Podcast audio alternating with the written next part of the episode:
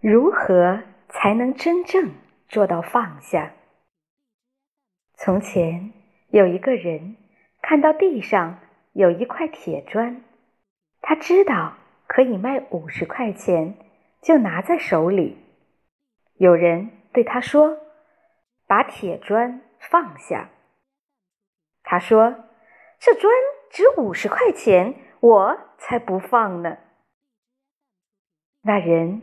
拿了一块铜砖，说：“这块铜砖值五百块钱。如果你扔了铁砖，我就把这块铜砖给你。”他立刻把铁砖放下，把铜砖拿过来。那人又说：“你能不能把铜砖放下？”他说：“我为什么要放下？”我一个月的工资是一千五百块，这是我十天的工资啊！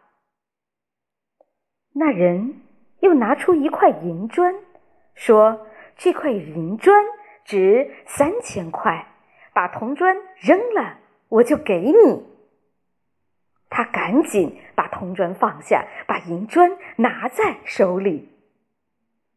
那人又说：“你把银砖放下吧。”他说：“这块银砖比我一个月工资还高，放下它，我傻呀。”那人最后拿出一块金砖，说：“我这块金砖能卖一万块，如果你把……”那人话还没有讲完，他就已经把银砖扔到一边，迫不及待的把金砖。拿了过来，人是不可能放得下的，人生没有放下，只有替代。当我们看到更美好、更高远、生命中更有价值的人事物的时候，就能把那些不值价的东西放下。